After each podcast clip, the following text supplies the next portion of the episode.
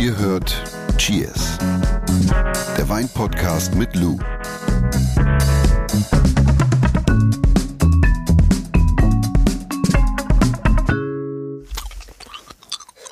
Was hast du da im Mund? Nimm das bitte raus. Ich habe dir gerade gesagt, wenn du in das Mikro reinschmatzt, dann kriegen wir ein richtiges Problem. Macht dich das nervös? Das ist ein Bonbon. Das riecht aber richtig gut. Ein Bonbon zum Stimme befeuchten. Ist das ein Eukalyptusbonbon? Ja. Ich habe hab das gerade Riechst gerochen. du das von da? Ja, es riecht richtig intensiv. Das erinnert mich gerade äh, an, immer an Portugal, der Geruch. Weil? Also wenn du in Porto bist und das Dorotal runterfährst, Ja. dann bin ich da so lang getuckelt, bla bla bla, und dann musste ich mal auf Toilette. Bin ich rechts rangefahren. Pieschen. Bin ich rechts rangefahren und Stopp, halt mal an! Du musst pinkeln! So war es bin nämlich. ich rechts rangefahren und ey, und das hat, ich habe die volle Breite, also die volle Klatsche ätherische Öle bekommen, weil Wie? da, Beim Einatmen, oder? ja, weil da überall die, die Eukalyptusbäume wachsen und die Lorbeerbäume. Das riecht so intensiv, das kann man sich nicht vorstellen. Das ganze Areal, meinst du, duftet danach? War, also ich weiß nicht genau, ob das jetzt ein bestimmter Teil vom Dorotal war. Die Leute, die sich da auskennen, wissen das wahrscheinlich, aber richtig Eukalyptus. Aber ist Wahnsinn. cool, wenn du da krank wirst, dann gehst du zum Inhalieren einfach mal das Fenster auf, ne? Ja, also es war richtig, richtig gut. Also es war nicht ich, die so gut gerochen hat. Es waren die, es waren die Bäume. Ja. Ja, damit willkommen bei Cheers mit äh, Lou, eurer Expertin, wenn es um, um Eukalyptus geht und ätherische Öle. Nein, äh, natürlich mit Lou, euer Weinexpertin und mir, Jonas, Mr. Pain in the Ass Mr. mit den Pain in richtigen Fragen. Euren Fragen logischerweise, wenn ihr welche habt, dann schickt sie uns an cheers.edeka.de.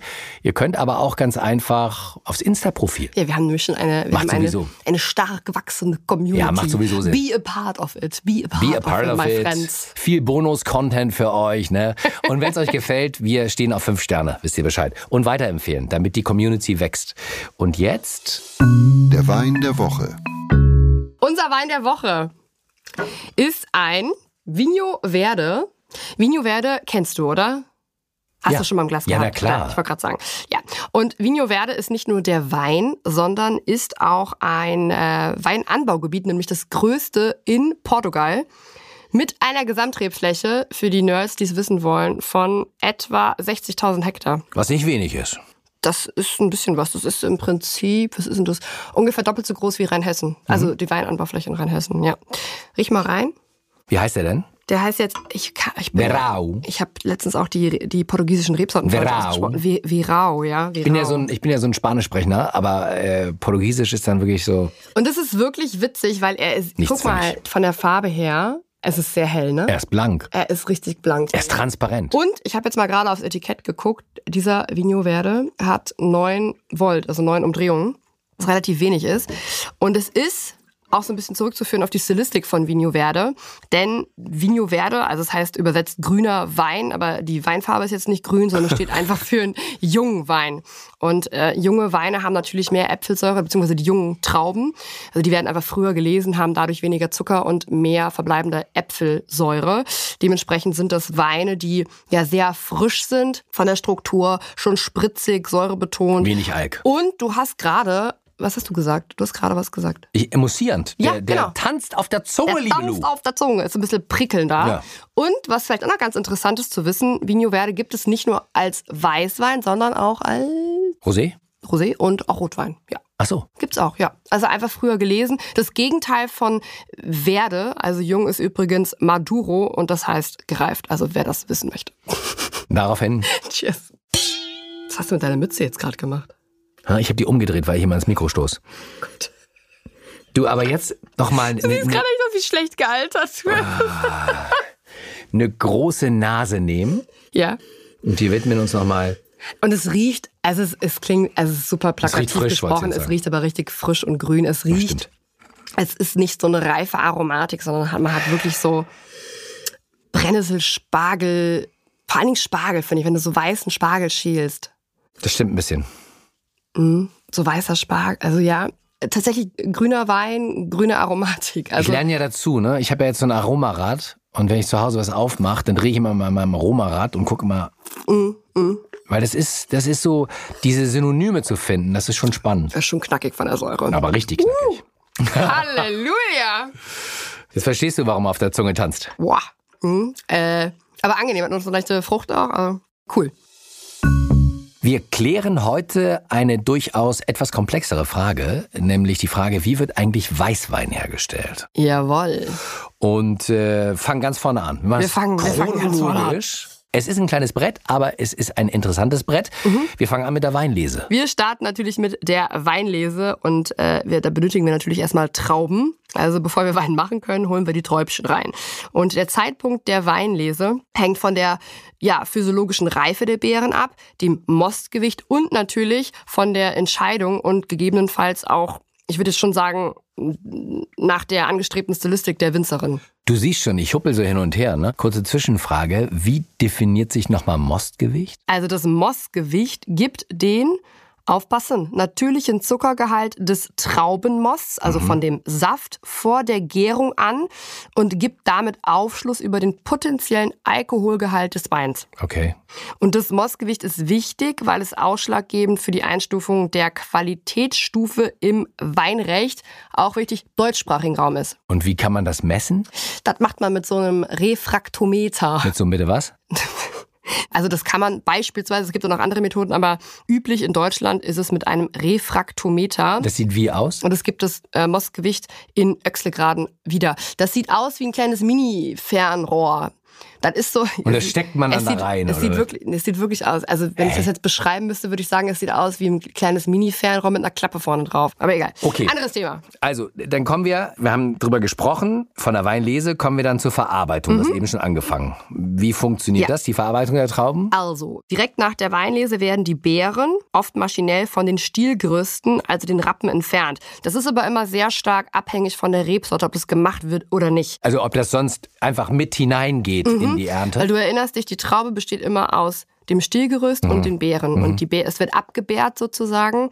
Oder es wird eine Ganztraubenpressung gemacht. Das heißt, das Stielgerüst bleibt da. Das hängt aber immer so ein bisschen ab von der angestrebten Stilistik und von der jeweiligen Rebsorte, weil die Rappen, die haben ja sehr viel Tannin und oft möchte man dieses Gerbstoff nicht später im Weißwein. Also reduzieren. genau. Und das Ganze, egal ob mit oder ohne Rappen, wird dann ausgequetscht. Gepresst, vollkommen korrekt. Und jetzt, je länger der Kontakt zwischen Saft und der Beerenschale zusammen mit den Kernen Ja. und gegebenenfalls den Rappen ist, desto mehr Farbstoff, Gerbstoff und auch, ganz wichtig, weitere geschmacksgebende Stoffe werden aus den weißen Beerenschalen extrahiert. Stichwort Maischestandzeit, das ist wichtig zu erwähnen, weil an diesem Punkt entstehen dann die sogenannten Orange Wines. Verstehe. Okay.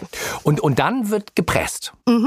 Also sofern das alles abgeschlossen ist, wie gesagt, Maischestandzeit ist kein Muss, wird die Maische abgepresst.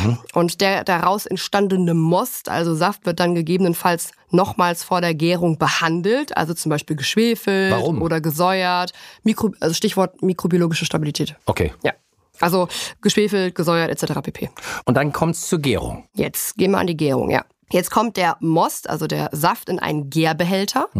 Und Gärbehälter, haben wir ja schon mal drüber gesprochen, kann ein Stahltank sein, ein Holzfass sein, ein großes Holz, ein Ich kleines wollte gerade sagen, Holzfass. man muss sich vorstellen, es ist aber meist riesige Gefäße, logischerweise. Ne? Ja, es sind schon größere Gebinde, äh, größere Gebinde, aber es gibt auch kleine Gebinde. Also eine Amphore, die sind ja jetzt auch nicht wirklich groß. Dann gibt es auch Betoneier. Das sind alles Gärgebinde. Und Okay. da packe ich den Most rein. Und äh, welches Gärgebinde oder welchen Gärbehälter ich benutze, das ist natürlich abhängig vom Winzer bzw. der Winzerin, was die damit vorhaben.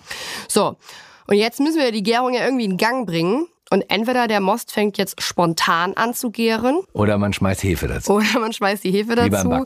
Dazu sagen wir natürlich nicht einfach nur Hefe, sondern es ist entweder eine Rein- oder beispielsweise auch eine Aromazuchthefe. Mhm. Und die sorgt natürlich dafür, anders als bei der Spontangärung, dass wir eine kontrollierte Gärführung haben. Und das ist für viele Betriebe wichtig. Das eine ist nicht besser als das andere. Mhm. Alles hat auch hier seine Daseinsberechtigung. Spontan ist nicht gleich besser als, als kontrolliert. Also das einfach nur zu wissen. So, was passiert jetzt? Kennst ja vom, vom Teig auch. Jetzt fangen die wilden Hefen, arbeiten. genau, oder die Reinzuchthäfen wie kleine Tierchen zu arbeiten. Was fressen sie auf? Sie fressen den Zucker. Genau, sie fressen den Zucker auf und infolgedessen steht Alkohol und CO2. Ja, also die fressen das auf, bis nichts mehr da ist. Und wenn alles fertig gefressen wäre, dann ist der Wein trocken. Äh, Das wäre gerade meine Frage gewesen. Wenn du das mal äh, Ja, erklären ja, ja, kannst. voll, also voll. Wie, wie entsteht dann im Endeffekt, also trockener Wein, Mhm. lieblicher Wein, halbtrockener Wein? Also die Hefe, die frisst den zur Verfügung stehenden Zucker auf. Ja. Und wenn der Zucker komplett weggefressen ist, dann ist der Wein trocken, weil Trocken. die Hefe nichts mehr zu tun hat. Klar. Die Hefe stirbt dann, fällt zu Boden und dann können wir so in so Thematiken reingehen wie Feinhefelager und Co. Und wenn ich jetzt beispielsweise einen lieblichen oder halbtrockenen Wein erzeugen möchte, muss ich die Gärung vorzeitig stoppen, ne, bevor sie den ganzen Zucker aufgefressen Das hat. Und das man wie? passiert zum Beispiel mittels Kühlung, Schwefel und Filtration. Wenn keine Kühlung vorhanden ist, beispielsweise nur durch Schwefelung, dann Abstich und dann Filtration, aber es ist jetzt zu nerdy. Weil, was mögen Hefen besonders gerne? Wärme.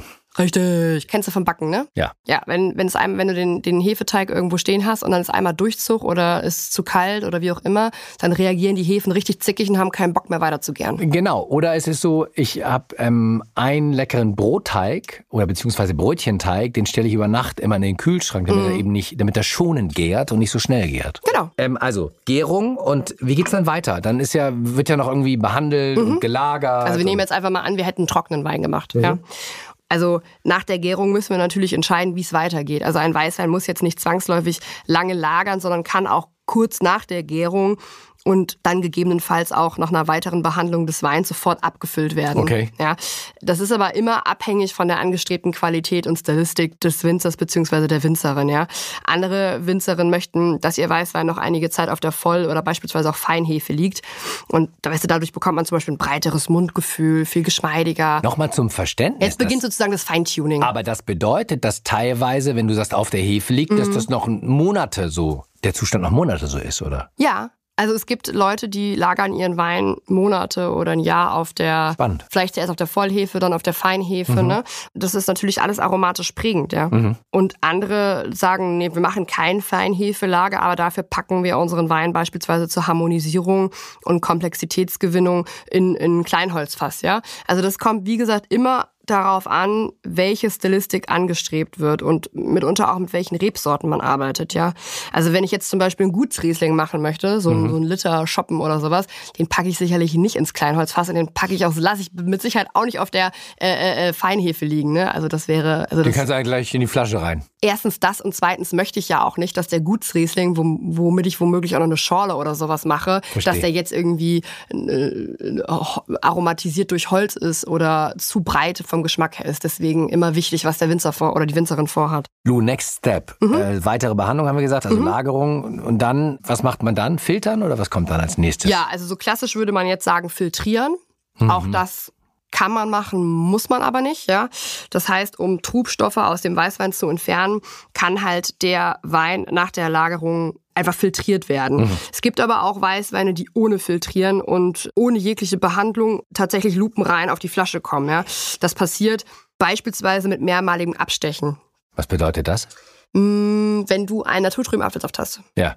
dann schüttelst du den und dann ist überall die Trubstoffe drin.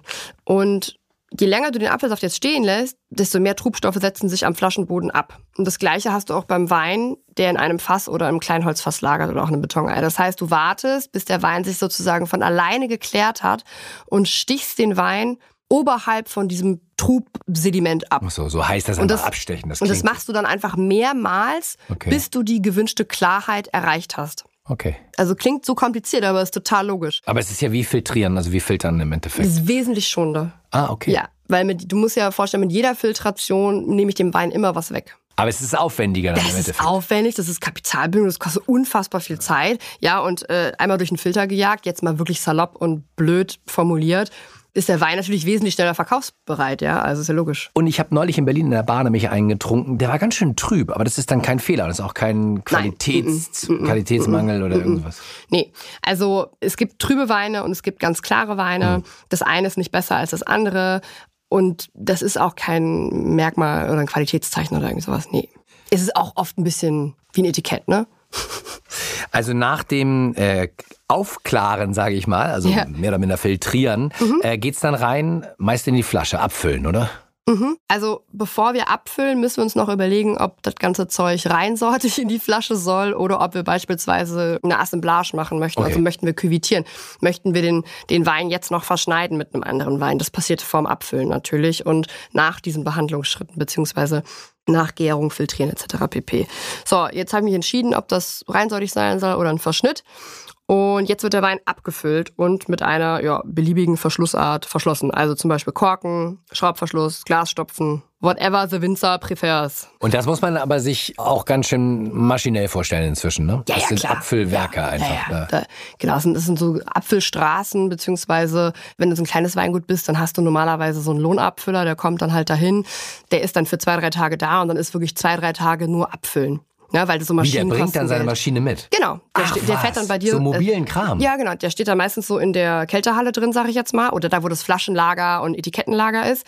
Dann kommt, der, kommt das Ding da rein und dann wird der Wein vor Ort abgefüllt. Ich kenne das nur so bei Oliven, dass du dahin musst. Das gibt's auch, ja. Die habe ich in Sizilien mal gesehen. Ja. ja. Ja. Also, das ist natürlich, äh, weil so Maschinen kosten natürlich Geld. Ja. Und das sind so, wie gesagt, so mobile Dinger. Und dann kommt das Etikett drauf. Da muss der Winzer sich oder die Winzerin sich natürlich auch entscheiden, was möchte ich mit meinem Etikett sagen, welche Verschlussart. Das sind ja auch alles vermarktungstechnische Entscheidungen, die da fallen. Und wird er dann gleich zum Verkauf freigegeben oder steht oder liegt der Wein dann noch? Also mal? normalerweise, das kommt natürlich immer darauf an, was ich für einen Druck vom Markt habe. Aber normalerweise, wenn ich den Wein abgefüllt habe, dann lege ich den nochmal zwei bis drei Monate ins Flaschenlager, damit der Wein sich beruhigen kann, so bescheuert es klingt. Take ne? your time, baby. Ja. Okay, Und, aber wie gesagt, das ist immer, das kommt immer auf den Betrieb an, deswegen kann man das nicht verallgemeinern oder ja, pauschalisieren. Wir fassen das gleich nochmal kompakt zusammen für euch. Mhm. Oh, Wie wird eigentlich Weißwein gemacht? Vorher gucken wir nochmal ins Wein-ABC und ich habe heute äh, was rausgesucht, was du grundsätzlich ganz gern magst. R, R wie, Wie Rosé Rosé-Champagner. Champagner. Hast schon gespiekt, ne? Ja. Lou's Weinlexikon. Wir haben ja schon mal ganz kurz das Thema Rosé Champagner äh, angesprochen in unserer Weihnachtsfolge, wer sich erinnert. Da haben wir nämlich auch einen sehr guten Rosé Champagner verkostet. Wollte ich gerade finde sagen, lohnt sich nochmal nachzuhören. Und deswegen dachte ich, erklären wir noch mal ganz kurz, wie Rosé Champagner denn gemacht werden kann. Also für die Herstellung bzw. Färbung von Rosé Champagner darf dem fertigen weißen Grundwein roter Grundwein hinzugefügt werden. Und wenn das der Fall ist, spricht man von einem sogenannten Rosé Classique oder einem Rosé d'Assemblage. Und so werden, also durch das Mischen von fertigen Weiß- und Grundwein, so werden schätzungsweise ungefähr 95 Prozent aller Rosé-Champagner hergestellt. Zwei weitere Methoden, um einen Rosé-Champagner herzustellen, sind die Maischestandzeit. So ein Rosé heißt dann Rosé de Mazeration und das Sanier-Verfahren. Was lachst du? Nee, Rosé de Sanier. Warum lachst du mich jetzt? Mazeration. Mazeration! Ich nehme einmal das Polo und das, ein Cerveza dazu.